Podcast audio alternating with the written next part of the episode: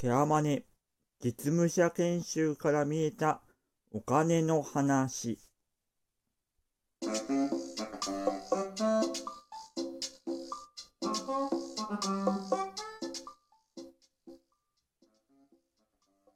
はいどうもカエルです。というわけでね今回はケアマネの実務者研修から感じたお金の話をしようかなと思います。まずその前にケアマネの実務者研修について話しようと思うんですけども、ケアマネージャーっていうね、まあ、介護支援専門員っていう資格があるんですけども、あの、その資格で実際に仕事に就くには、あの、5年に一度、実務者研修っていうのをね、受けないといけないんです。で、私ちょっとね、あの、一回流してしまいました、資格の方。それで、また一からという形で実務者研修を受けている状態で、今、e ラーニング、あの、パソコンで動画を見ながら勉強するという形で、実務者研修の勉強をしてます。うん。というわけで、そこで感じたお金の話をしようかなと。私は常にお金のアンテナを立てて生きている生きているんでね、もうケアマネの実務者研修からでもお金のことを感じるという。まあ、そういう生き物なんでありますけども。はい、というわけで、えー、っとね、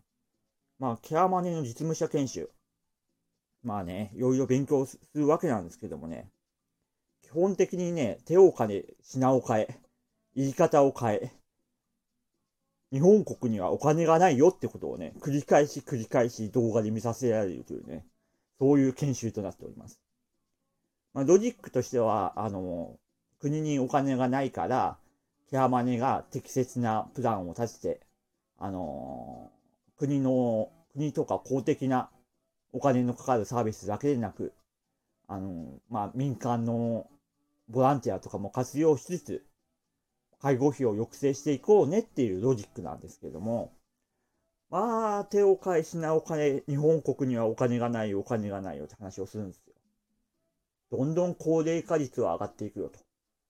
生産者人口はどんどん減っていくよと。ね。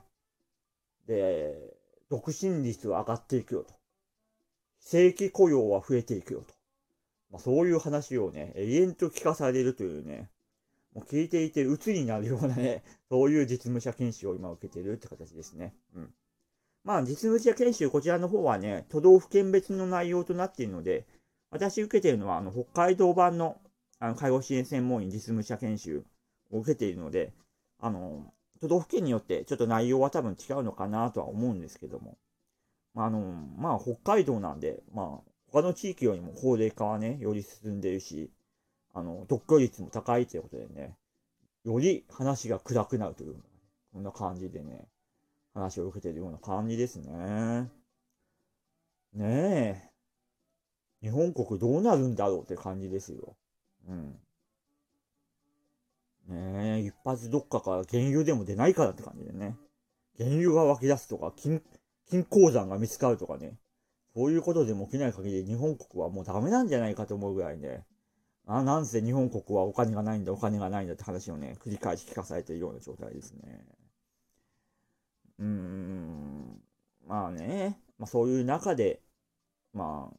仕事をしていかなきゃいけない社会保険費、社会保障費か、抑制に寄与していかなきゃいけないというね、そういう資格なんだな、ということを改めて感じた次第でございます。うん。まあね、やそういうことを考えていくとね、やっぱり株式投資とかもさ、やっぱ国内市場メインの産業は厳しいんだろうなっていうのが現状なのかなっていうのも実感しますね。うん。生産者人口が減っていく。正規雇用が増えていく。高齢化率は、高齢者数はね、ある程度で頭打ちになるんだけども、高齢化率は永遠と上がり続けるんで、そういうこと考えればね、もう日本の株を買う要素はほぼゼロだなというような、そんなこと思いながらね、勉強してますよ。全然ケアマネと関係ないこと考えながら勉強してるけどね。うん。まあ、そんなことでありました。えっと、介護のカエルのお金の話ですけども、ラジオトークで聞いてくださってる方は、えー、っと、ネギとか送ってくれるととても嬉しいです。あと、ポッドキャストで聞いてくださってる方、あの、高評価で、あの、評価してくれるととても嬉しいです。まあ、こんな感じで、雑多な感じでお金の話続けていこうかなと思いますので、ぜひぜひ、あの、定期購読、定期購読になるのか定期視聴か。定期視聴していただけると嬉しいです。